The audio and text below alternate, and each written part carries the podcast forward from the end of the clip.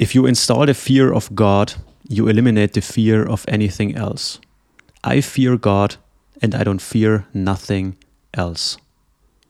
Und mit diesem Zitat, Daniel, ich begrüße dich zu unserer heutigen Folge der Pastorensöhne. Ich lasse dich mal raten, von wem glaubst du, ist dieses Zitat? Es könnte von fast jedem sein, ist aber tatsächlich ziemlich prominent. Das klingt nach einem, keine Ahnung, amerikanischen Präsidenten. Fast. Er wollte es werden, gar nicht schlecht. Kanye West.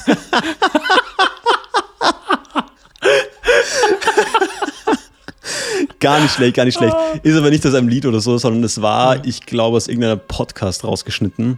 Äh, irgendwas habe ich mal gegeben, weil die ja ziemlich funky sind mit seinen ganzen Vorstellungen und da hat er unter anderem diese Line gedroppt und die fand ich tatsächlich, man möge ja von Kanye West ähm, als Mensch halten, äh, was man will. Als Künstler ist er, glaube ich, un unbestritten ähm, recht krass drauf. So, aber mh, mm, ich finde, fand das Zitat trotzdem irgendwie sehr, sehr gut und sehr stark, dass, dass, er sich, dass er das auch so öffentlich gedroppt hat, einfach. Weil ich finde, da steckt mhm. schon sehr viel Wahres drin. So. Ja, absolut. Also, das ist ja eine der Kernwahrheiten äh, des christlichen Glaubens, das ist ja, wir haben ja, als wir ein bisschen darüber diskutiert haben, ob das Leben mit Gott das Leben jetzt besser macht oder schlechter macht, haben wir das ja so ein bisschen andiskutiert.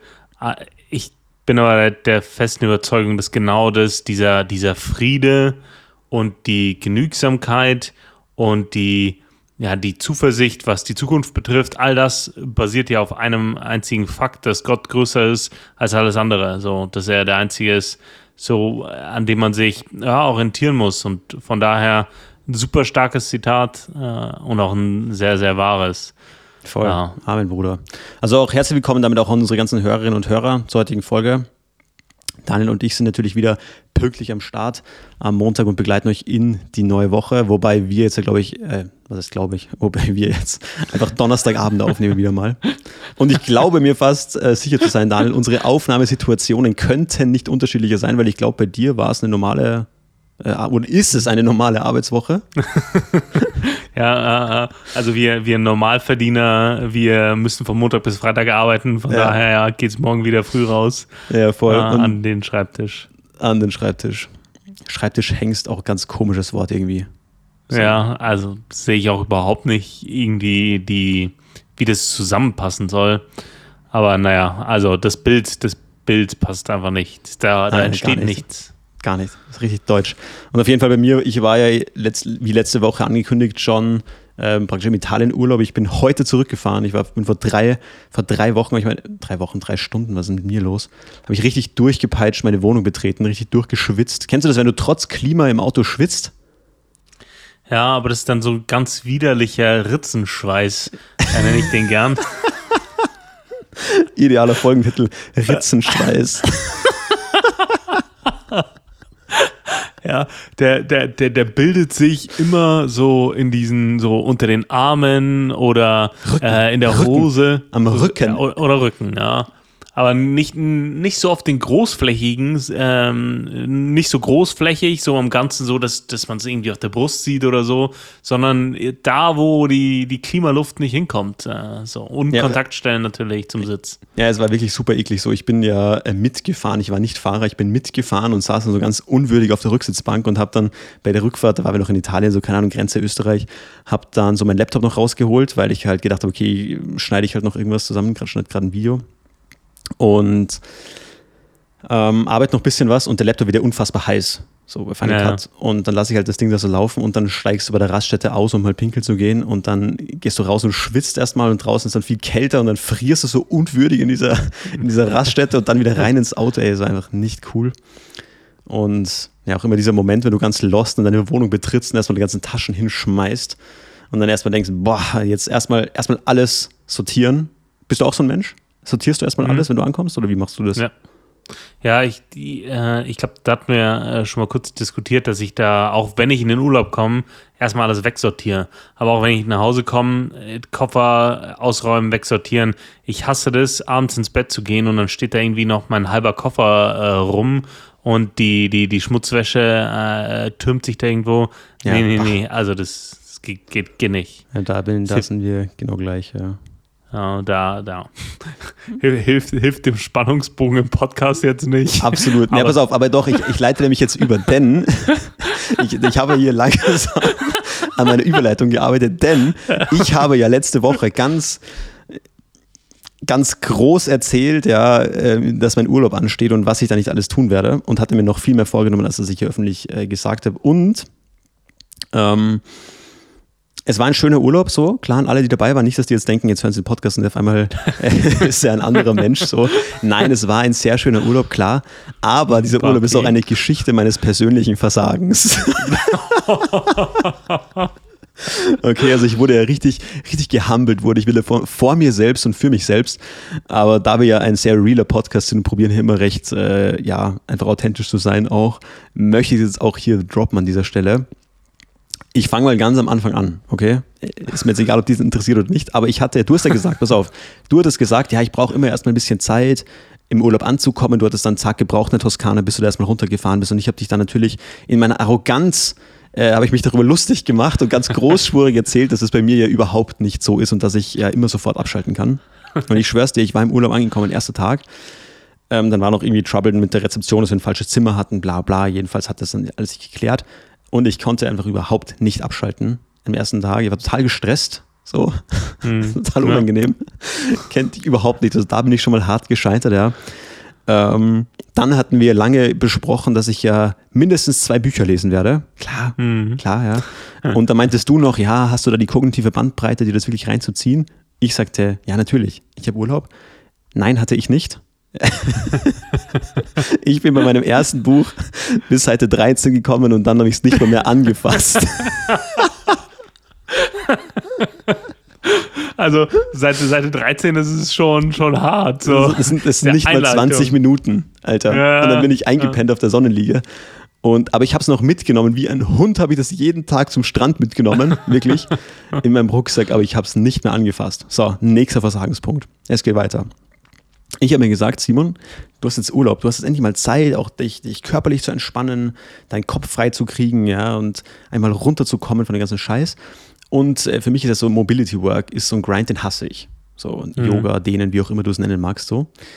Ich bin darin nicht gut. So, und ich habe extra meine, meine, meine Matte mitgenommen und, und meine Black Roll, ja.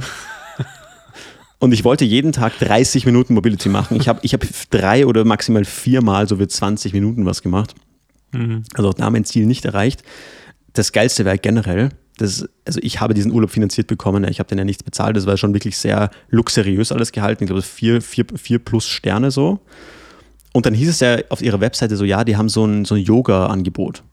Mhm. Also sind wir dann so zu dieser Rezension hingetigert und haben gefragt, ja, Buongiorno, bla bla ähm, wie schaut es denn aus mit dem Yoga-Angebot? Dann schaut ihr uns so ganz verwirrt an. Meinst du, naja, also sie können sich hier Matten ausleihen. Und ich so, ja, und? Wo ist das so ein Raum oder sowas? Und sagst du, ja, nee, sie können ja die Matte überall hinlegen. Und dann, ja, aber es gibt ein Yoga-Angebot. Sagst ja, das Angebot ist da, sie dürfen die Matte hier überall hinlegen auf diesem Compound.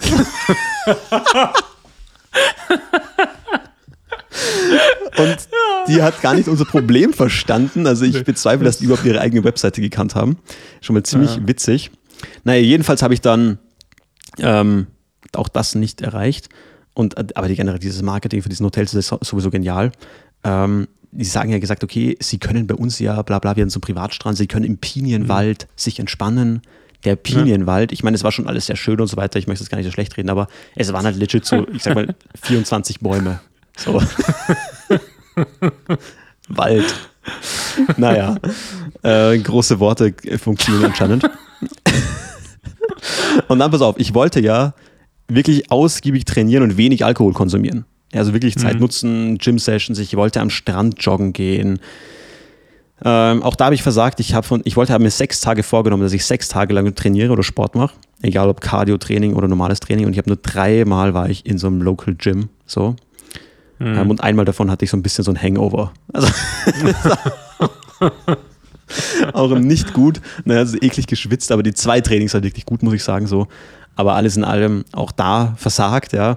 Und Alkoholkonsum, ich habe gesagt, ich trinke wenig, und aber dadurch, dass dass halt wirklich das Essen sehr gut war und diese sehr gute Cocktails da serviert haben, dann trinkst du da wieder deine zwei, drei Cocktails pro Abend und das ist aber auch wieder regelmäßiger Alkoholkonsum. Weißt du, was ich meine? Du bist jetzt nicht so Ja, hammer, klar. du bist nicht Ja. so fett, aber halt doch dauernd wieder und das kann auch nicht gesund sein so. Diese Kombination aus Zucker und Alkohol, ey, das, ist, ist, das tut einem nicht gut. Aber umso motivierter bin ich jetzt wieder da, so eine Alkoholpause zu machen. Boah, das war also mein Urlaubsrant. Also alles in allem hat mich mein, mein Urlaub da wieder mal schön auf den Boden der Tatsachen zurückgeholt, ja. Äh, dass ich doch vielleicht nicht immer so diszipliniert bin, wie ich äh, ja denke zu sein. Mhm. Aber Würdest du dann, also du, du bist jetzt mit dir selber nicht zufrieden ähm, oder kommst nicht, nicht zufrieden aus dem Urlaub zurück mit dir selbst, würdest du aber alles in allem sagen, ja, doch, du hast dich schon erholt, anders als du gedacht hast, aber erholt? Ja, ja, ja. Ich habe ich hab einfach so mit, Mitte vom Urlaub gemerkt oder Tag drei so, ey, das wird, glaube ich, nicht so wie. Also ich könnte es schon durchziehen können, so eisern. Ja. Aber ja, ich habe dann auch einfach mehr mit den Leuten gemacht und sonst wäre das so ein ziemlicher Ego-Urlaub auch geworden, wenn du so, so re- religiös zum Fitness gehst und so religiös Sport machst und dann keinen Alkohol trinkst und dann nimmt man sich ja da schon aus dem gesellschaftlichen Treiben ein wenig raus. Ja. Äh, und da habe ich dann für mich einfach ab, abwiegen müssen, so ja, was mache ich da jetzt? Und habe mich dann dafür entschieden, mit einem äh, lachenden Auge, ja, das ist das faule Auge hat gelacht und das, das disziplinierte Auge ein bisschen geweint. Aber ich möchte es gar nicht relativieren, ich hatte es mir nicht anders so vorgenommen, weißt du, was ich meine? Und dann Ja. ist es natürlich immer so ein bisschen schade, wenn es dann sich anders entwickelt, aber trotzdem bin ich jetzt erholt ein bisschen. Aber ja, es war jetzt nicht der aktive Gesundheitsurlaub, den ich äh, mir eigentlich vorgenommen habe, aber meine Güte. Es war trotzdem sehr, sehr schön und ähm, hat voll gepasst so. Hm. Ja, ich glaube, die Kunst ist es da, jedes oder mit jedem Jahr, dass ich älter werde, merke ich das bei mir selber, wie ich solche Auszeiten oder Zeiten, wo ich meinem Ideal selbst nicht so entspreche, wie ich das gern würde, einfach besser annehmen kann. Sowas passiert manchmal, ähm, sowas, ja, ma- manchmal willentlicher, manch, als manchmal auch weniger, aber Mm, Ja, da muss man, wenn, muss man nicht so hart sein mit sich selbst, wenn man äh, in seinem Leben vor allem schon viele Zeiten hatte, wo man das durchgezogen hat. Ähm, es sind so, so Pausen, in denen man losgelöst ist von den eigenen Ansprüchen. Äh, ja, gar nicht schlecht so. Also es ist keine Option für den Alltag, Nee. aber manchmal ähm, zeigen einem Leute vielleicht auch auf, wo man im Alltag Habits hat, die manche oder die einen so sozial manchmal auch abgrenzen so äh, von anderen ähm, oder ja Habits, die einem doch ganz gut tun im, im Alltag und man froh ist, dass man die, sie etabliert hat so. Ja. Ja, und was es auch erschwert hat, war, wir waren dann in, in, dem, in dem Hotel und halt dort. Und dann haben wir halt gefragt, ja, wo ist hier das Fitnessstudio? Und dann hatten die einfach keins. Ja, also, es war irgendwie eher so ein, also war mir, ist mir unbegreiflich, wie man das heute noch machen kann. Und dann sind wir jedenfalls dann trotzdem hin zur Rezeption und haben gefragt, ja, okay, habt ihr da eine Empfehlung, so auf die Art? Weil da müssten ja schon öfter mal Gäste gewesen sein, die das gleiche Problem hatten. Dann schaut ihr uns an und sagt, nö, haben sie nicht, sie haben auch keinen Deal mit irgendwem da in der Gegend, aber sie können ja schnell für uns googeln. Habe ich gesagt, alles gut. So. Wir haben schon gegoogelt, so wir sind weg. Aber das war dann auch total witzig und das war wieder mal Italien as its finest so. Haben wir da ein Fitnessstudio gesucht, ja. Und ein gutes Fitness in Italien zu finden, so in der Tourregion, ist es schon mal schwierig, weil das sind fast nur Locals so. Dann kamen wir da jedenfalls hin und das war, hat so halbwegs okay ausgesehen, so von den Bewertungen und so.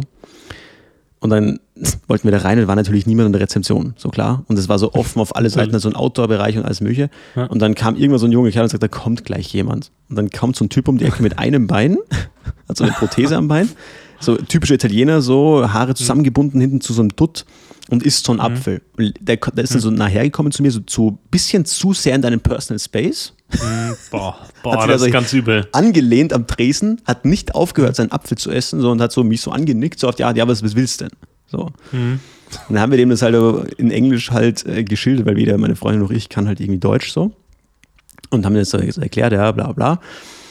Und dann gesagt, ja, pff, hat so oft dann, hat nichts gesagt, hat nur auf so einen Tresen gezeigt, wo so eine Liste stand, so zweimal Training, so und so viel Euro. Und dann so dahingezeigt. Dann haben wir nochmal nachgefragt, weil das nicht ganz logisch war. Ich meine, es war auch handschriftlich dahingeschrieben.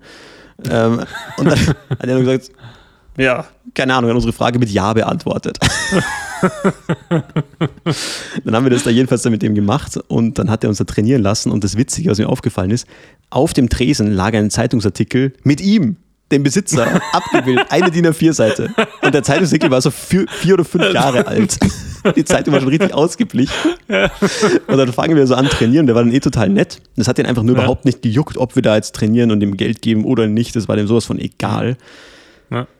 Und dann haben wir, haben, dann, dann trainierst du da und schaust so im Gym herum und dann hängen da natürlich so lauter so Bilder von so Bodybuildern und alles Mögliche. Ja. Und ich schwör's dir, die größten Bilder, die da gehangen sind, mit Abstand, waren von ihm.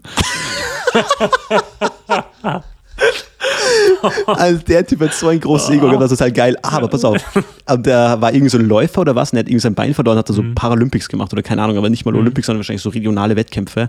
Aber der ja. hat sich selber einfach vermarktet. Das kannst du dir nicht vorstellen. Diese Zeitungsartikel, diese riesigen Poster von ihm, wie er einfach läuft oder wie er Leuten die Hand schüttelt, so. Also wirklich geil, der hat einfach sein Ding gemacht. Das ist einfach komplett herrlich, dieser Typ. Also Italien at its best, wirklich. Ja, ultra, aber muss ja ultra unangenehm sein, wenn er da, er ist den ganzen Tag da, da sind überall die Poster von ihm und immer die Leute, die ihn ja so da die sich denken müssen, ja, irgendwie seltsam so. Also du musst, das, das macht ja was mit den Leuten, die, die da auch, die da trainieren, in der, in der Begegnung mit ihm so. Also es kann ja für niemanden angenehm sein. Doch, eben schon, weil die halt Italiener sind und da waren fast nur Locals dort und es war so ein richtiges Hardcore- ähm, Oldschool, Bodybuilding, Boxing, Gym, so. Also das war wirklich mhm. so total, du hast hinten so ein Hinterhof, wo du so eine Outdoor-Training-Area hast, also nur so mhm. für Calisthenics-Bereich. Und da waren richtige so Powerlifting-Women so dort, die da trainiert haben, also es war richtig hardcore. Und der war mit jedem, ja so Handshake-mäßig unterwegs. Mhm. und der stellte halt so eine Facility da zur Verfügung, wo die Leute wirklich trainieren können. Und die haben sich da wirklich alle den Arsch aufgerissen, das war echt motivierend, so die zwei Trainings, wo ich dort war, echt, haben wir echt Gas ja. gegeben so also und ich denke, deswegen funktioniert es auch und der feiert sich halt selbst, aber der hat irgendwie auch die Fähigkeit, anscheinend gute Beziehungen zu den Leuten zu pflegen, die du, also hat jetzt noch so ein paar mhm. Trainer gehabt und so. Und das war so sehr family-mäßig und dadurch funktioniert das, glaube ich, auch. Also das war denen auch total egal, so wir klassisch so deutsch-österreichische Mentalität ging dann hin und sagen, ja, du musst jetzt noch abstempeln, so bitte, wir waren jetzt einmal da, wir haben drei Trainings so gebucht, ja. so. Das hat ihn überhaupt nicht gejuckt, hat gesagt, ja, es ist mir scheißegal, kommt's morgen wieder so. Es war ihm wirklich egal, aber das ist halt Italien so. Ja. Weißt du, was ich meine? Es ist alles sehr viel Beziehungen, sehr viel auf Handshake-Basis.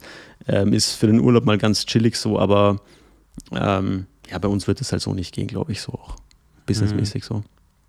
Ja, war, war super, also das war super chillig. Ähm, ja, nur dadurch, wenn du schon kein Fitness im Hotel hast, dann musst du auch da immer hinfahren und dann wieder Parkplatz mhm. dies und das hin und her. Macht es halt weniger convenient, als wenn du einfach kurz ins Hotelgym gehst, äh, da eine Stunde ja, lang äh, dir deinen, deinen Sweat abholst und dann wieder ja. sagst, okay, ab an den Strand so. Mhm. Aber ja, alles ein chilliger Urlaub. Deswegen ist meine Headspace heute sicherlich auch ganz anders wie deiner so. Aus der Arbeitswelt rausgerissen. Ja, aber das, äh, die, die besten Hotel-Gyms habe ich tatsächlich in Taiwan erlebt. Äh, riesige Gyms, super ausgestattet mit, mit guten, hochwertigen Anlagen und dann direkt gegenüber ein Sauna-Wellness-Bereich mit äh, so Massage, Liegen, im Pool drin, so. Also so, so liegen im Pool drin mit mhm. Massagedüsen und Dampfbad und so. Also total crazy. Du gehst da irgendwie in ein Hotel, zahlst 100 Euro die Nacht und hast da den, den, den, den krassesten, ja, oder den, ja, einen, einen, einen Bereich, den du eigentlich so als Geschäftsreisender gar nicht erwartest. Aber in, in Taiwan haben die da wirklich abgerissen. Die, auch China, die haben, also im, im, im Preis-Leistungs-Verhältnis kannst du das nicht vergleichen mit dem, was man so in, in Deutschland geboten bekommt und immer 24-7 offen. Das, ich, war, ich war vor kurzem in Holland auf, auf Dienstreise und wollte auch in der Früh trainieren gehen, stehe um 5 Uhr auf und dann macht das Gym um 8 erst auf. Ja, ja. Also so von, von 8 bis 18 Uhr. Wer sollen da, nee, 8 bis 20 Uhr, aber wer soll denn da trainieren so? Also das, ja, gut, ja, ich, für mich als Frühaufsteher äh, Hölle so. Da, da, nimmst du ja alles mit. Du hast eh nur begrenzt äh, äh, ja, Stauraum, wenn du auf, auf Geschäftsreisen bist, nimmst dir trotzdem Sportsachen mit, stehst um 5 Uhr auf, gehst da runter und dann hat zu, das ist einfach nervig, so unnötig. Ja, ja. Aber. Ja, die meisten Hotels machen halt entweder, entweder Touri-Hotel oder Business-Hotel so. Und, ja. und äh, die Bridge dazwischen gibt es halt leider auch so. Naja. Ja. Fuck it. Weg vom, weg vom Hotel-Talk. Wir steigen uns da zu, zu tief. Hotel Talk. naja. Ähm, pass auf, lass gleich mal ins Wort der Woche rein, reinstarten. unsere One and Only Main-Rubrik eigentlich. Wort der Woche, ein Wort aus äh, der Heiligen Schrift, die wir betrachten, die uns irgendwie aufgefallen ist in unserem Leben und die wir dann mit euch einfach ein bisschen durchdiskutieren und die Hörer daran auch irgendwie teilhaben lassen und Hörerinnen. Und zwar, ich lese gerade das Buch Nehemia. Ähm, also ich bin dran die Woche, obviously. Äh, richtig, Leute, ich bin richtig durch heute. Also nehmt es mir nicht übel. Auf jeden Fall Nehemia, interessantes Buch, weil, also vielleicht für die, die da nicht so in der Materie sind, es ist im Alten Testament ein Buch und das Volk Israel hat sich ja eigentlich im Laufe der Zeit von Gott ein bisschen wegentwickelt, war dann geteilt in zwei Reiche und wurde dann zum Teil von den Assyrern und zum Teil von den Babylonern erobert und zu einem Großteil auch deportiert. Das war historisch eigentlich ganz, ganz üblich. Dann hat man billige Arbeitskräfte gehabt, man hat eine kulturelle Vermischung gehabt und so weiter. Ähm, und jedenfalls nach ungefähr, ich glaube, 70 Jahren, oder? Äh, durften die dann wieder zurück ins, ins gelobte ja. Land, das war also in ihr eigenes Land, Jerusalem und ungefähr den Bereich, der heute das, das Land Israel darstellt. Und es waren so zwei Wellen. In der ersten Welle wurde der Tempel unter Esra begonnen aufzubauen und dann unter Nehemia kam nochmal eine Welle der äh, Weggeführten oder ich nenne sie auch ganz gern der Weggefährten zurück. das ist ein schlechter Joke. ähm, äh, und jedenfalls, das, diese Zeit überschneidet sich leicht, diese Zeit des Tempelwiederaufbaus, den, der, den die Babyloner zerstört hatten. Und dann eben den Maueraufbau der Stadt. Und im Buch Nehemiah geht es primär darum, dass er seine Aufgabe darin gesehen hat, diese Mauer wieder aufzubauen und so die, erstmal die Stadt und dann später auch das Land eben vor den Feinden ringsherum zu schützen. So. Ähm, Nehemiah war selber Mundschenk des babylonischen Königs gewesen. Königs, Kaiserkönig? König nehme ich mal an. Ja. Und ähm, Genau, in den ersten Kapiteln geht es eben primär darum und dann kommt eben das Kapitel 5, da, also das ist eigentlich wichtig, dass wir das nochmal kurz aufgreifen für den Kontext. Einfach im Kapitel 5 geht es erstmal darum, dass er praktisch interne äh, Probleme im Volk löst. Und dann im zweiten Teil des fünften Kapitels geht es darum, dass er ähm, praktisch erklärt, dass er auf die Abgaben verzichtet hat, die ihm eigentlich zugestanden wären als Statthalter und das praktisch äh, ja, für lau gemacht hat, so für Gott, um das Volk, da die eben schon eine hohe Last hatten und wirtschaftlich schlecht dran waren, sie zu entlasten, hat er eben keinen Tribut vom Volk gefordert. So. Und dann schließt er das Kapitel mit dem Vers 19 und den möchte ich jetzt auch an der Stelle vorlesen. Und er schreibt hier, also es geht eben erst darum, dass er das erlassen hat und dann schreibt er, Gedenke, mein Gott, mir zugute all dessen, was ich für dieses Volk getan habe. Er meint als ein Volk äh, der Israeliten. Also gedenke mir, also gedenke mein Gott, mir zugute all dessen, was ich für dieses Volk getan habe. Und das hat mich irgendwann ins Nachdenken gebracht, Daniel, weil es gibt ja, jetzt sagen wir im europäischen Raum, aber eigentlich weltweit, ja Kirchen oder, oder christliche Gemeinden, wie auch immer, die ihren Dienst tun für den Herrn, wo es Veranstaltungen gibt und wo Individuen wie du und ich ähm, Männer und Frauen, ganz egal, für Gott dienen in irgendeiner Art und Weise. So. Und ich glaube, das wirst du mir auch bestätigen. Dienst für den Herrn heißt oft eben auch Abstriche zu machen im Privatleben, heißt Abstriche zu machen ähm, ja, im sozialen Leben, der sozialen Teilnahme, einfach weil es Zeit kostet ähm, und ja, weil Dienst auch manchmal ein Opfer ist. Es ist etwas, was man gerne tut für Gott, ähm, einfach aus Dankbarkeit, aus Liebe zu Gott, aus Liebe zu, äh, zur Gemeinde, zu seinen Geschwistern und so weiter, aber es ist dennoch oft ein Opfer. Und da ist eben meine Frage, können wir, die wir etwas für Gott tun, vielleicht auch so beten, wie Nehemiah das tut? Also, dass Gott uns das anrechnen soll, was wir getan haben. Warum frage ich da so detailliert nach? Naja, ich finde, bei mir ist da immer so ein kleiner Widerspruch im Raum. Denn ich als Mensch weiß ja auch, dass ich gerade ähm, in meinem Glaubensleben auch oder in meinem Leben generell auch viele Dinge getan habe, die falsch waren, die schlecht waren. So, äh, die Gott nicht gefallen. Also die Bibel nennt das ja Sünde, ja. Ähm, und trotzdem habe ich ja immer versucht und auch habe das ja getan, so Gott trotzdem zu dienen, ja, umzukehren immer wieder und Gott zu dienen und treu zu sein in den Diensten, das tue ich ja bis heute. Und ich schwankte immer so ein bisschen drum, also ich schwankte so ein bisschen, ja, sollen wir so beten, dürfen wir so beten oder ist es vielleicht sogar schon fast anmaßen, wenn wir so als kleine Menschen so zu Gott beten, was ja schon eher eine Forderung ist, ja, gedenke mir, mein Herr, mir zugute all das, was ich getan habe für dich. Und deswegen, mich hat es einfach ins Nachdenken gebracht diese Woche. Ich hab, war im Urlaub, habe ich diese Stelle gelesen. Und deswegen da mal meine Frage an dich. Wie denkst du denn darüber nach? Ist eine, eine gute Frage, eine spannende Frage. Ich denke, dass wir da durchaus so beten können. Ich denke, dass der, ähm, dass wenn wir in den Gleichnissen reden von den Dingen, die Gott ähm, an den, den Menschen anvertraut äh, hat, äh, es gibt im Neuen Testament mehrere Gleichnisse, zwei, wo Gott einer Gruppe von Menschen äh, oder drei, vier Menschen eine gewisse Summe an äh, Geld anvertraut und ähm, dann erwirtschaften die damit etwas. Und äh, in einem der Gleichnisse äh, oder diese, dieser, dieser beiden Gleichnisse bekommen die dann auch noch äh, etwas zurück äh, anhand dessen, was sie erwirtschaftet haben. Für mich äh, ist es ein ganz klarer Hinweis darauf, dass Gott ähm, und er belohnt für Treue, ja, dass die Leute mit dem, was Gott ihnen gegeben hat, etwas angefangen haben und da treu drin geblieben sind.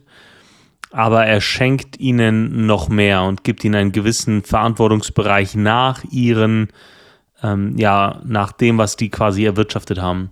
Und für mich ist es, ist es zweigeteilt. Ähm, auf der einen Seite ist alles, was Gott von uns erwartet, Treue. Treue in den Dingen, die wir tun, Treue ähm, ihm gegenüber, seinen Werten gegenüber, aber auch den die Dingen gegenüber, die er uns anvertraut hat, äh, den, den Verantwortungsbereichen, die er uns äh, ja, anvertraut hat, die, die Gaben, die er uns anvertraut hat, dass wir sie einbringen und was damit tun. So. Auf der anderen Seite glaube ich, dass das ähm, ist auch etwas wie Lohn gibt nach unseren Taten, äh, nach den Werken, die wir, nach den Werken, die wir tun. Und ähm, das gewisse, also nicht nur ähm, Konsequenzen hier auf Erden so, ähm, sondern dass es einen Lohn gibt, auch im, im Himmel. Ähm, genau, deswegen muss man das, denke ich, äh, zweigeteilt sehen. Äh, transzendent und ähm, ja, hier diesseits, äh, dies äh, oder, oder im, im, im tatsächlichen Leben ähm, weltgewandt äh, ist es eine indirekte, äh, ein, ein, indirekter Zusammenhang so. Ich, da haben wir auch ein paar Mal schon drüber geredet. Die, die Werte, die uns die Bibel lehrt, ähm, die, die, die, die helfen uns, äh, gut Dinge oder Gutes zu tun, gute Dinge zu tun, aus der richtigen Motivation heraus und ähm, helfen uns auch sowas wie Selbstlosigkeit überhaupt an den, an den Tag legen zu können. So. Hm. Das hat ja positive Konsequenzen. Genauso, du hast vorhin von Sünde gesprochen, hat hat es negative Konsequenzen immer für unser Leben. Ja. Und das, die Konsequenzen seines Handelns trägt man. Ähm, wir äh, sind, haben natürlich, ähm, und das ist dann die, die transzendente Ebene, aber einen gnädigen ähm, Gott, äh, der seinen Sohn gegeben hat, um die, damit wir die Konsequenz des ewigen Todes für unsere Sünde nicht tragen müssen. Und gleichzeitig äh, gibt uns das die Möglichkeit, ähm, ja, gute Dinge für ihn zu tun, die auch einen Ewigkeitswert haben. Also ich bin, ja, für, für mich ist es tatsächlich ein ganz großer, ganz großer Teil meines, meines inneren Antriebs, dass ich weiß, dass es Dinge gibt, die einen Wert haben für die Ewigkeit. So. Mhm. Nicht, nicht um der Belohnung willen, sondern um der Bedeutung willen. So. Ja. Ja, voll. Weil, weil was mich halt hier so erstaunt, ist halt, dass er wirklich betet so, er, also er führt eben erst aus, dass er eben hier Dinge getan hat für den Herrn, die für mhm. ihn jetzt erstmal wirtschaftlich schlecht waren. Mhm. Aber dann zu sagen, Herr, gedenke mir meine guten Taten, mhm. das finde ich halt ein sehr, einen sehr interessanten Zugang, weil er dadurch, es wirkte fast so, als wäre sein Dienst eine Art Investment, wo er Gott sagt, Herr, ich habe das jetzt investiert ähm, mhm. Aber gedenke, mir, gedenke daran. So mäßig. Ja, definitiv. Und ich, ich finde es immer sehr spannend, weil, oder ja, sag mal du. Ja, ist es, ist es auch. Äh, es ist, ist ähm, ich finde es super spannend, wenn, wenn, wenn äh, in, ich glaube, es ist in Maleachi, wenn es so um das Zehnte geht, ähm, Gott spricht und sagt, Leute, testet mich. test mich, gebt mir den zehnten Teil von all euren Einnahmen und schaut mal, was ich damit mache. Komm, test me. So. Also das, mhm. äh, Gott, Gott sagt ja, investiert 10% und schau dann, was ich draus mache. So. Ja. Also na, natürlich ist es ein Investment. Und das ist ja das Spannende, auch Glaube ist ein, ein Investment, weil du, du gibst ja erstmal etwas ab, dein Vertrauen, die Kontrolle, ähm, bevor du etwas entgegennimmst. Also dieses, dieses Investment, das, das findet schon statt so. Ne? Ähm, Voll. Und, weißt du, ich finde halt immer spannend ja. dieses Verhältnis zwischen Nehemia, der wirklich große Dinge für den Herrn tut und sagt, Herr, gedenke das mir. Und zum Beispiel genauso König David, der wirklich von Zero to Hero gekommen ist, sag ich mal, vom Schafhirten zum König über ein riesiges Reich, der dann, als er das geschafft hat, in seinem ersten Gebet, sein Gebet beginnt mit den Worten, Herr, wer bin ich, dass du mich bis hierher gebracht hast? Mhm. Also diese, und wir sehen es in der Bibel immer wieder, dass sogar die Jünger zu Jesus gesagt haben, Herr, wie sollen wir denn richtig beten? So, dass wir einerseits eben solche Sachen finden in der Bibel, wo Gott sagt, test me, try me, ähm, ihr dürft auf mich vertrauen, ich werde euch das geben. Andererseits diese, diese Demut auch ähm, von richtig großen Leuten sehen, Herr, das wie da, König David, der, der so ein Vertrauen hatte und trotzdem zu Gott sagt, Herr, wer bin ich denn überhaupt, dass du mich hierher, dass du mir her, bis hierher geholfen hast, so. Und da finde ich es immer so ein bisschen schwer, äh, da für mich so eine allgemeingültige Regel aufzustellen, wo ziehe ich da ähm, die Linie, ja, wo ist es richtig wichtig, demütig zu sein, richtig, wo ist es wichtig und richtig demütig zu sein. Mhm. Wir haben vorhin auch von der Furcht des Herrn gesprochen. So. Äh, Psalm 111, Vers 10, die Furcht des Herrn ist der Weisheit Anfang, heißt es in der Bibel. Sehr krasser mhm. Vers. Ähm, und eben dann auch so confident, wie Nehemiah das hier macht, zu beten, zu sagen, Herr, ich habe hier was für dich getan, denke daran. Mhm. Mir zugute. Also, weißt du, wo da mein, wo, wo man die, also, weißt du, was ich meine? Wo dieser, ja, dieser schmaler Grad ist, ja genau. Hm. Ja, absolut. Ich ähm, am Sonntag hat, hat mein, mein Bruder gepredigt und er hat, äh, hat da Paulus äh, zitiert und ähm, hat einen Text aus Epheser gelesen und dann hat er gesagt, ja, Paulus schreibt von sich als demütigstem aller Knechte oder als niedersten, als niedersten aller Knechte, ja, dem aber ein das Geheimnis der, der, der Gemeinde offenbart worden ist. So, ne? Das heißt, super Spannungsfeld. Auf der einen Seite sagt er, ich bin der geringste von allen und gleichzeitig sagt er, mir ist etwas offenbart worden, was euch allen nicht offenbart worden ist. Ich, Gott hat mir ein Geheimnis anvertraut. Und ich glaube, die, zu, zu wissen, was Gott einem anvertraut hat, welche Begabungen Gott dir anvertraut hat und gleichzeitig äh, im Licht Gottes zu leben und zu sehen, ähm, dass, dass, dass ich nicht perfekt bin, dass ich Fehler habe, dass ich auf ihn angewiesen bin, dass ich aus seiner Fülle leben muss. Das ist das Spannungsfeld, in dem wir uns bewegen. Aber das ist für mich wahre Demut, weil wahre Demut bedeutet nicht zu sagen, ja, äh, ich bin ein mieses Stück Scheiße, äh, äh, ja, ich leg mich jetzt ins Bett und, und heul rum, sondern wahre Demut bedeutet, zu, ganz genau zu wissen, was Gott einem anvertraut hat. Und ich finde es wichtig, weil wem viel gegeben ist, steht in der Bibel, wem viel gegeben ist, von dem wird viel verlangt. So. Das heißt, von, von, von dir, Simon, wird viel verlangt werden, weil dir viel gegeben worden ist.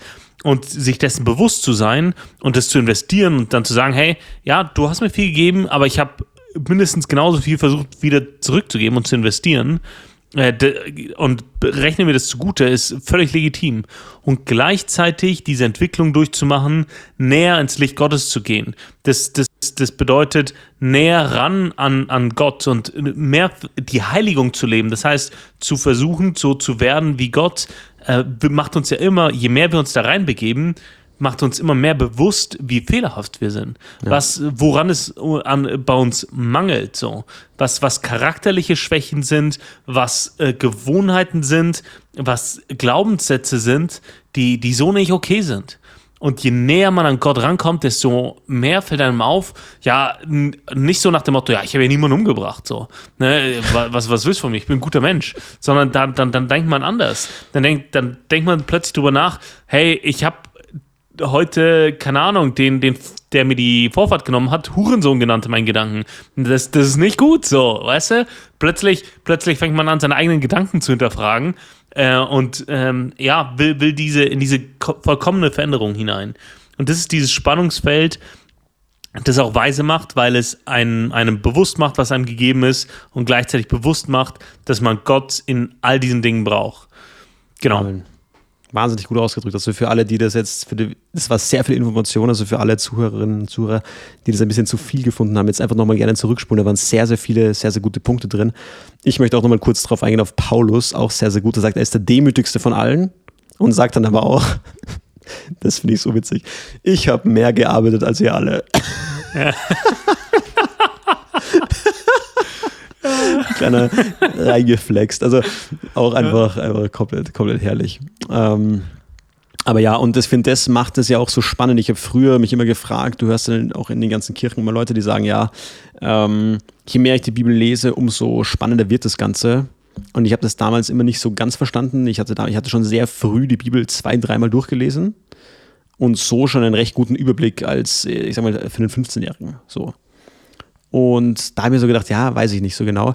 Aber je tiefer man reingeht, tatsächlich stimmt es halt wirklich. Und gerade solche Spannungsfelder wie hier im Bereich Demut, ähm, direkte Kommunikation zwischen dem Menschen und Gott, ähm, wie sieht diese Beziehung wirklich aus? Was ist da okay, was ist nicht okay? Wo ist Demut angebracht? Wo ist Gottesfurcht angebracht? Wo ist es aber auch angebracht, zu Gott auf seine Versprechen hinzuweisen oder ihn also, also hinzuweisen ist vielleicht das falsche Wort, aber zu erinnern, sage ich jetzt mal, aktiv in im, im Gebet, ähm, dieses Spannungsfeld dann für sich persönlich rauszufinden, aber nicht so, wie passt es für mich, sondern wie ist es denn objektiv?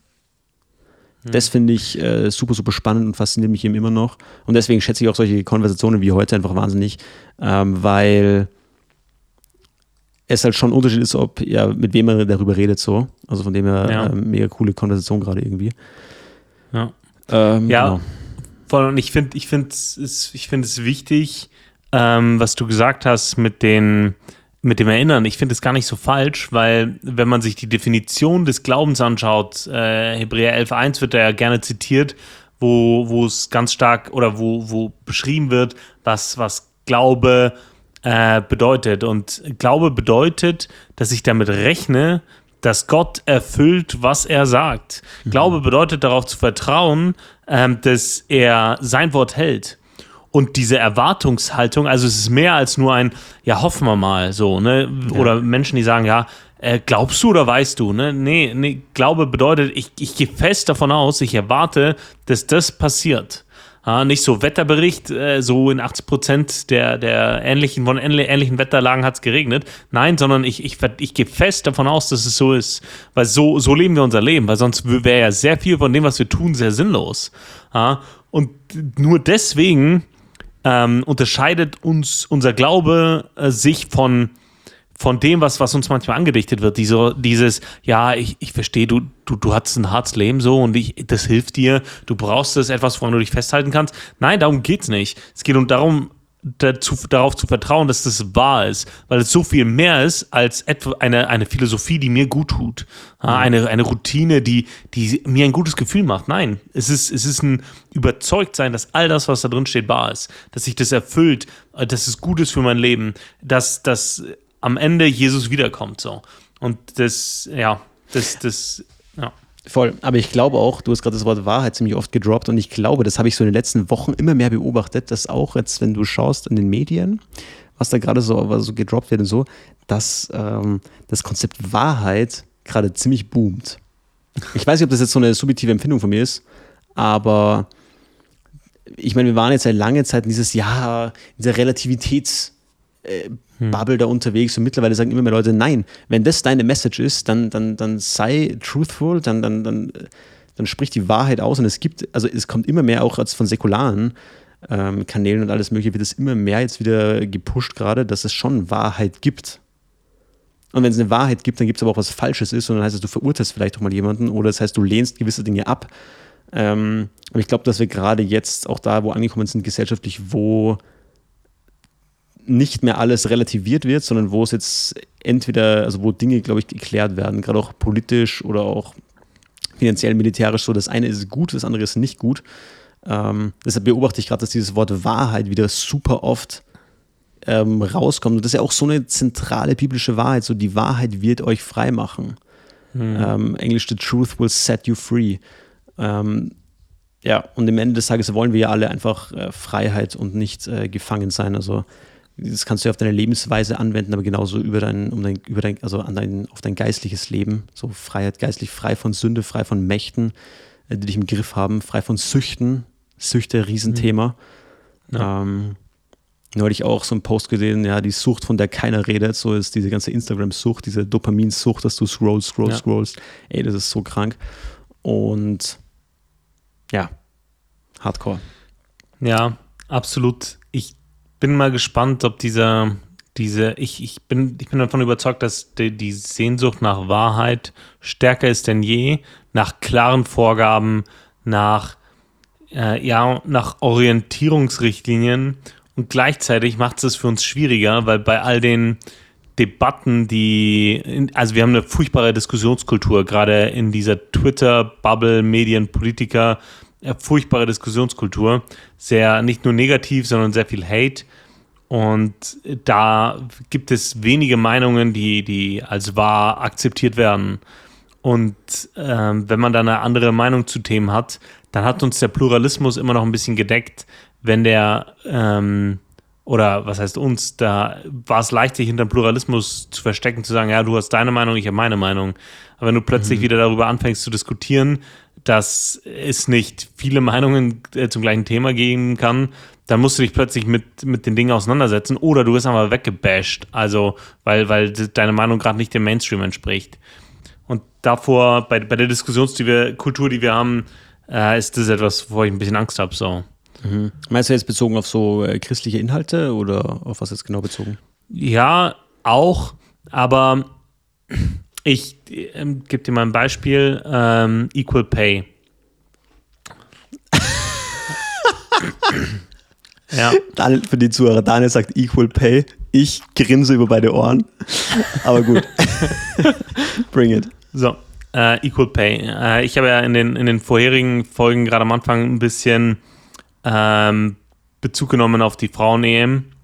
Und darum ist eine, eine, eine Debatte entstanden um äh, gleiche Bezahlung ähm, von, von, von Damen und Herren äh, im, im Fußball. Und da, also, ja, da geht, gehen ganz wilde äh, Sachen rum.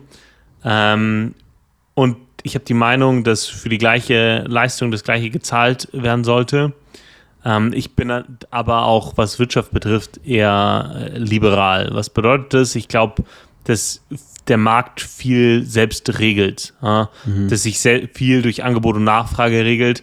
Und ich glaube auch, dass es zu einigen Fehlallokationen äh, am Markt kommt, aufgrund der hohen ähm, Einmischung des Staates. So, äh, dadurch, dass das ist sehr, also es gibt ja Millionen Rettungsschirme und Förderungen und Dinge, die vereinfacht werden, die nicht alle äh, super gut sind. Ich nenne ich nenn mal, mal ein Beispiel äh, und dann komme ich zurück zum Thema. Ähm, Kurzarbeit äh, wurde im Grunde im Rahmen von Corona deutlich erleichtert. Also das Konzept Kurzarbeit, die, mit, die Menschen arbeiten weniger und kriegen einen Teil ihres Lohns zugeschossen vom Staat. Und das äh, wurde erleichtert und wird weiterhin erleichtert. Und wozu führt es? Wir haben tausende offene Stellen. Also das, das ist nicht immer so. Ähm, und ich weiß, die, die Vielzahl von Anekdoten sind nicht Daten, aber äh, ich habe Unternehmen kennengelernt, wo die Leute sagen, ja, ich arbeite gerne nur noch 60 Prozent und bekomme 90 Prozent meines Gehalts so. Mhm. Ne? Oder ich, ich komme gerne den Freitag nicht mehr, nicht, nicht mehr rein und äh, die, die, die, die die Einbußen, Gehaltseinbußen, die sind jetzt nicht so dramatisch. Das schwingt jetzt durch die Inflation ein bisschen um. Die letzten zwei Jahre war das aber noch viel Thema. Und gleichzeitig werden an anderen Stellen händeringend Mitarbeiter gesucht. An anderen Stellen ist man völlig unterbesetzt. Und äh, diese, und das, das, das ist so, so, so, so, ein Beispiel dafür. Ähm, Fehlallokation, Einmischung des Staates, ähm, genau. Äh, viel regelt der Markt selber, da komme ich her. Equal Pay. Ähm, genau. Jetzt zu, zu erwarten, dass gerade in der Unterhaltungsbranche, dazu zähle ich den Fußball, ähm, dass, dass, dass Frauen plötzlich genauso viel ähm, Geld bekommen wie Männer. Ähm, so ein, einfach aus, aus sich heraus, ja, dass man sagt, okay, hey, die Prämien in der, in, der, in der Nationalmannschaft sind für die Herren deutlich höher als für die Damen. Äh, das, das, ist ein Problem. Das wird viel, äh, das wird viel diskutiert. Und die, äh, die medial äh, hippe Meinung ist, Frauen sollten genauso viel Geld bekommen wie Männer. Ich habe die, ich persönlich habe die Meinung, wenn man den Markt sich selbst regeln lässt äh, und sagt, okay, man vergleicht die Zuschauerzahlen, äh, man vergleicht die Trikotverkäufe, man vergleicht die Sponsoring-Deals, man vergleicht all diese Dinge und ähm, schaut sich äh, dann an, okay, wer nimmt was ein und teilt daraus die Prämien aus, dann ähm, das, das sollte der Maßstab sein. Nicht, dass aufgrund des Geschlechtes jemand so viel und so viel Geld verdient, sondern aufgrund der Leistung. Ja, natürlich. Äh, aber ja, wer, wer hat das gestatet? Das ist ja komplett absurd. Ja, aber das, das, das ist, also ich, vielleicht ist es auch nur in meiner Bubble, nicht in meiner Bubble so, sondern auf was, was man so liest in, in, in Zeitungen als Headlines, in äh, LinkedIn und äh, auf Insta, geht überall Equal Pay, Equal Pay De Debatte. Frauen fordern gleiche Bezahlung, endlich faire Bezahlung für Frauen und so. Ähm, das, ähm, ja, das, das liest, liest man sehr viel. Und ähm, das, das einfach zu sagen, ja, hey, ähm, äh, Gender Pay Gap und wir müssen alle Frauen mehr bezahlen, wir müssen, äh, das, das, das empfinde ich als schwierig. So. Und äh, das zum Beispiel jetzt ist, ist jetzt einfach nur ein, ein verargumentierbares Beispiel, ähm, das, das, das man hier nennt. Äh, und wenn, wenn ich jetzt sage, hey, äh, ich bin nicht dafür, dass sie gleich bezahlt werden, ich bin dafür, dass der Markt das regelt, dann, dann, dann kannst du damit, äh, dann kannst du davon ausgehen, dass es einen Shitstorm gibt, weil du sagst, äh, ja, Frauen sollten schlechter bezahlt werden als, als Männer, du bist ein Chauvinist. Hm. Und äh, wenn es nur eine Wahrheit, früher kann man sagen, ja, Pluralismus, jeder hat seine Meinung, du hast deine, ich habe meine, deine Wahrheit, meine Wahrheit, deine Fakten, meine Fakten, deine Realität, meine Realität.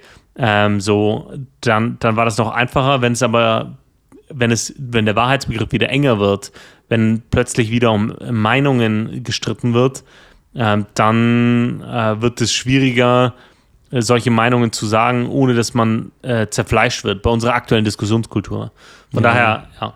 Wobei das ja auch jetzt ein interessantes Thema ist, weil du hast ja einerseits, also wenn du das Thema nimmst, äh, Gleichbezahlung von, wie du jetzt sagst, äh, Pay Gap und so weiter, du vermischst dir hier einmal Wirtschaftstheorie äh, oder hier wird ja Wirtschaftstheorie vermischt, ja, okay, lasse ich alles dem Markt regeln, ja, oder sage ich nein, okay, wir wollen eine Marktwirtschaft, wo der Staat mitregelt und, und das ausgleicht und so weiter. Ähm, das ist eine wirtschaftstheoretische Frage. Um, das andere ist eher eine philosophische Frage. Wie will ich, dass das bezahlt wird? Eine gesellschaftspolitische Frage, könnte man es nennen. Und wenn man das vermischt, ist es natürlich, das finde ich allein schon schwierig so.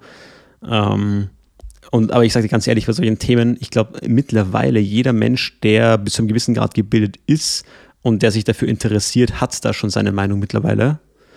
Ähm, dadurch, dass es ja auch mega starke Stimmungs- oder Meinungsbildende Persönlichkeiten gibt, die ich sage jetzt einfach mal Jordan Peterson, werft den Namen in den Raum, ja. Und das heißt, mhm. ich glaube, jeder, der dem solche Themen wichtig sind, der hat da mittlerweile seine Meinung drüber und da würde ich mich jetzt auch mit dazu zählen. Aber ich denke dadurch, dass es in den Medien so, so ein Über, also es ist ja so ein Überdruss da an diesem Gelaber, auch dieses ganze, mhm. ähm, also ich sag mal, wie unproportional viel LBTQ oder wie auch immer, ja, das in den Medien präsent ist, das ist ja absolut, steht in keinem Verhältnis zu anderen Themen so wirtschaftlichen Fragestellungen, finanzpolitischen Fragestellungen, wie auch immer, weil es einfach Klicks macht, so. Ähm, dass da mittlerweile so ein Überdruss da ist, auch bei mir, dass ich mir sage, mich interessiert es überhaupt nicht mehr, mich dann irgendwelchen, irgendwelchen öffentlichen Debatten zu beteiligen. Mhm. Und da frage ich mich dann auch immer so selbstkritisch, naja, ist das das Richtige? So, soll man da wirklich einfach sein Maul halten, weil dadurch fördere ich ja, dass mehr Raum verwendet werden kann für pro diese Themen, sag ich mal. Hm. Ähm, keine Ahnung, also ich finde, ich finde, keine Ahnung, ich finde sehr wichtig, dass wir jetzt kein Land sind wie Saudi-Arabien, wo du irgendwas sagen musst und dann oder du sagst irgendwas am nächsten Tag, bist du halb eingebuddelt ins Sand und wirst gesteinigt. Also you wonder how I, end, how I, end, up in this situation, ja, so mäßig. Ja. Uh, this was the moment Simon knew. He fucked ja. up. also ist ja absolut Quatsch, sondern ich finde, es sollen ja eine, ja. also ich finde ja Meinungsfreiheit, Pressefreiheit, das sind ja so die wichtigsten Werte, die wir vermitteln sollen.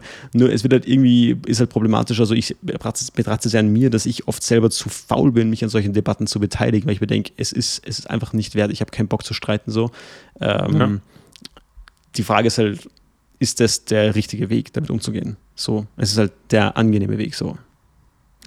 Ja, es kommt, kommt darauf an, was du für eine Vision von deinem Leben hast. Wenn Ja, du sagst, voll. du willst eine öffentliche Stimme sein, dann musst du dich damit auseinandersetzen. Äh, wenn du einen anderen Wirkungsbereich hast, dann muss man sich nicht an allen äh, De Debatten äh, beteiligen. Ähm, ja, keine Ahnung. Das ist für mich immer eine Frage von, von, von Wirkungskreis, äh, den ich haben will und haben möchte. Und welchen, ist- welchen Kampf will ich kämpfen, so auf die Art. und Ja, Weise. genau, genau. Was, ja, für mich gibt es da sehr viele Phänomene, die nur dadurch entstehen, dass sich zu viele Leute meinen, damit beschäftigen zu müssen. Zum Beispiel der Wendler, sowas, ich weiß nicht, ob der, der da was sagt, aber irgendwie, ich, ich, ich verstehe das nicht, warum der in jeder, also mir ständig in irgendwelchen Schlagzeilen ist und ständig wird irgendwas berichtet und ständig wird irgendwie popkulturell auf den verwiesen. Aber ich, ich verstehe das nicht. Ich verstehe es wirklich nicht. Aber das Ich ist, weiß- wenn du danach fragst, warum das ist, das darfst du nicht, nein, dann wirst du unglücklich. Egal welche popkulturelle Persönlichkeit, egal ob das Tokyo Hotel ist oder irgendwas anderes, es ist, es ist ganz wild.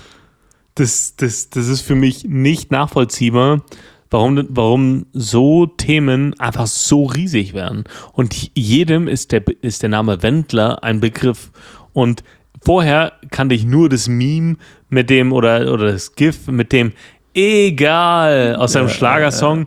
Das, das, das war alles, was ich vom Wendler kannte. So. Und irgendwann hat es angefangen mit seiner jungen Freundin und dann, und dann wird man da ja zugemüllt, äh, ohne, ohne dass man sich irgendwie damit auseinandersetzt. Also ich bin da ganz weit weg von. Äh, ist- Ich bin niemand, der das Boulevardblatt äh, zu schätzen weiß. Das ist leider, ähm, ja, äh, trifft es bei mir da auf, auf harten Boden. Daniels, Aber- Daniels Scheißhauslektüre.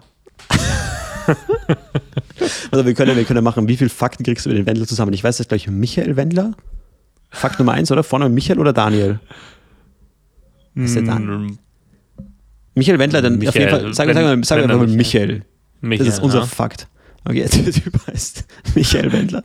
Er hat einen, einen gepflegten Bart, eine lustige Sonnenbrille und produziert Schlager. Dann hat er mit Ja, der genau. Freundin, weiß ich. Und sonst Ja, weiß ich das- gar nichts. Ich glaube 42. Das ist sehr Ähm. präzise, Daniel. Das ist. Echt 42? Hat er gut Echt? gehalten, der Bursche. Wür- Würde ich, würde ich jetzt raten? Soll ich das mal live Nein, nein, nein, nachprüfen? nein. Du ist. Nein. Wir wollen wir dieser Persönlichkeit Raum in unserem Podcast geben. Michael, Martin, Daniel Wendler. Aber vielleicht, vielleicht haben wir da pop popkulturell nahe äh, Hörerinnen und Hörer in unserem Podcast. Äh, wir sind jetzt offiziell äh, zu faul, das zu googeln und ähm, von Das will ich daher. nicht sagen. Ich würde sagen, wir lehnen es aktiv ab.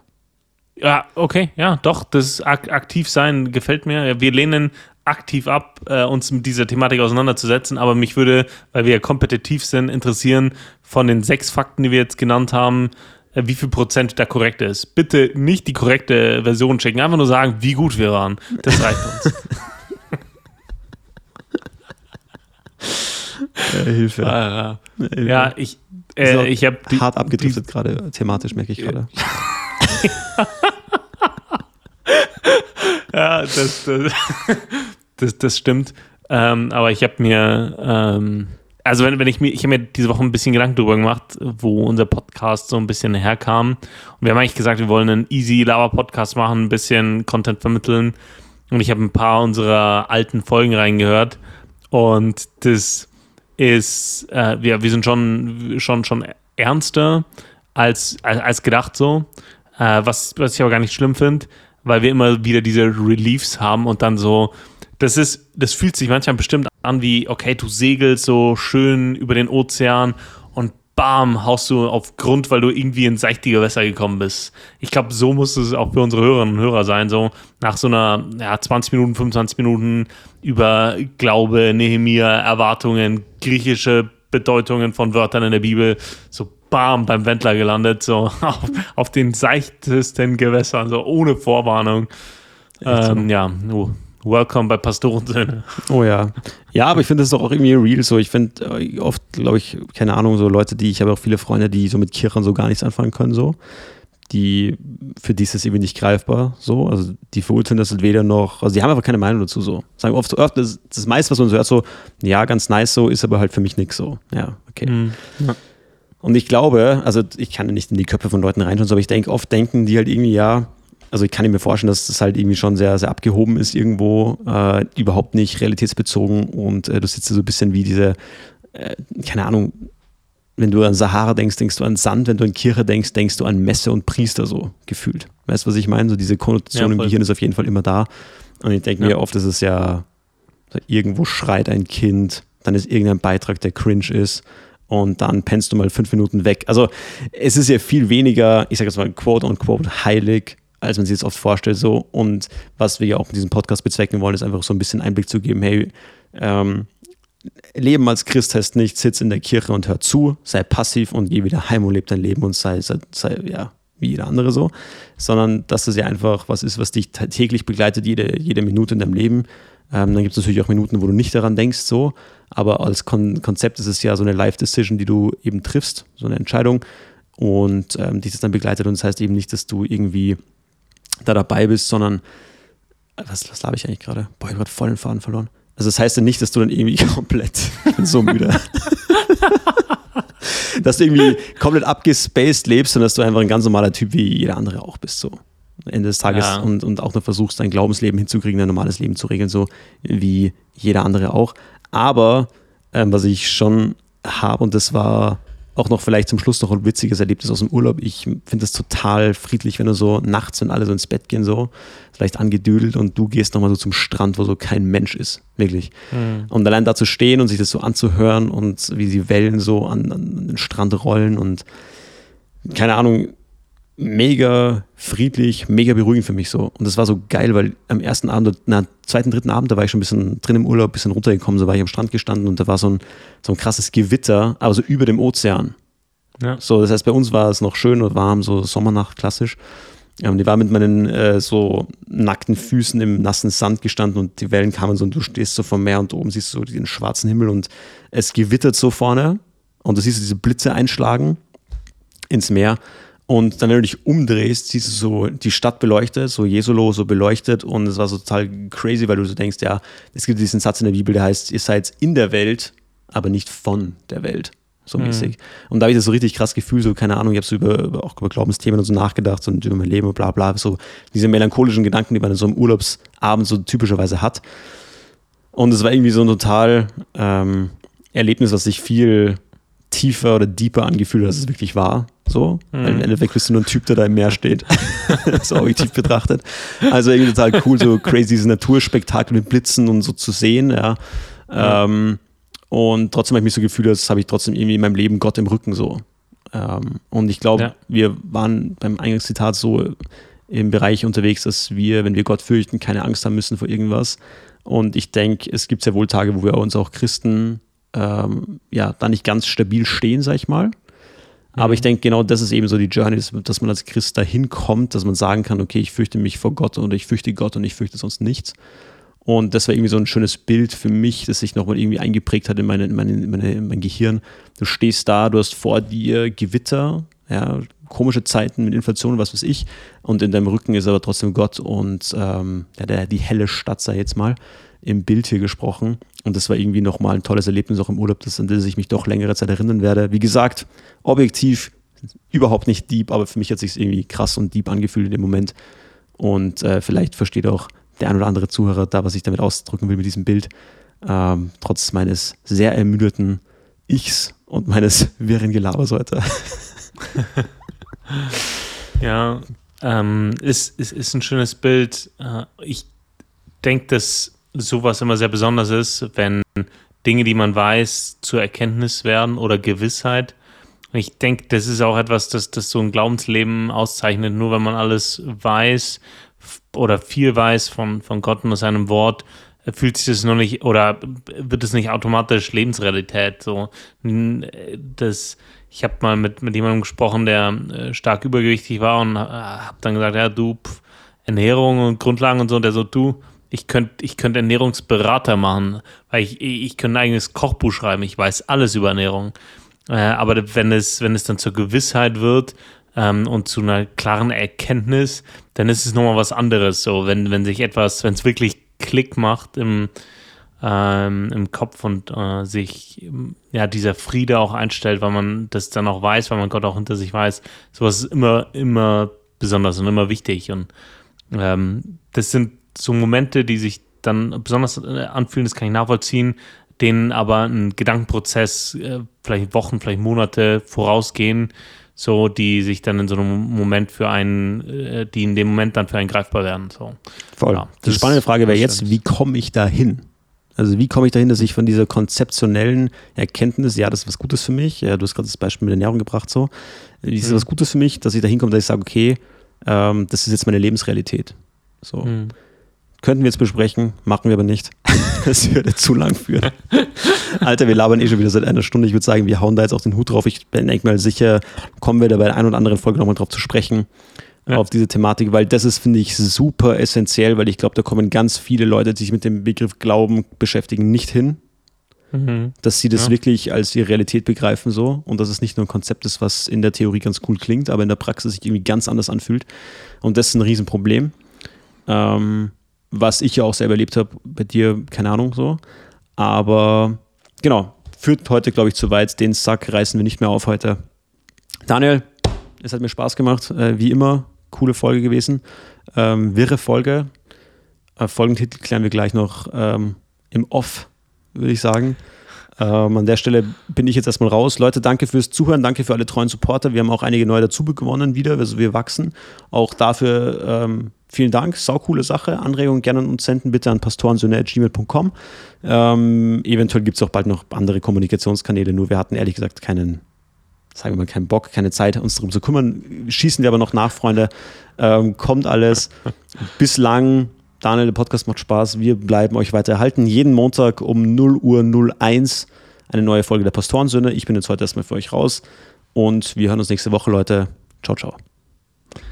Simon, ich bekomme immer wieder ausdrücklich Lob für unsere Witze über Randgruppen. Ähm, da müssen wir das nächste Mal noch mal ein bisschen mehr dran arbeiten, um wieder auch äh, gepflegtes Randgruppen-Bashing zu betreiben. Sehr schön. Ähm, bis dahin, wir wünschen euch was. ciao, ciao.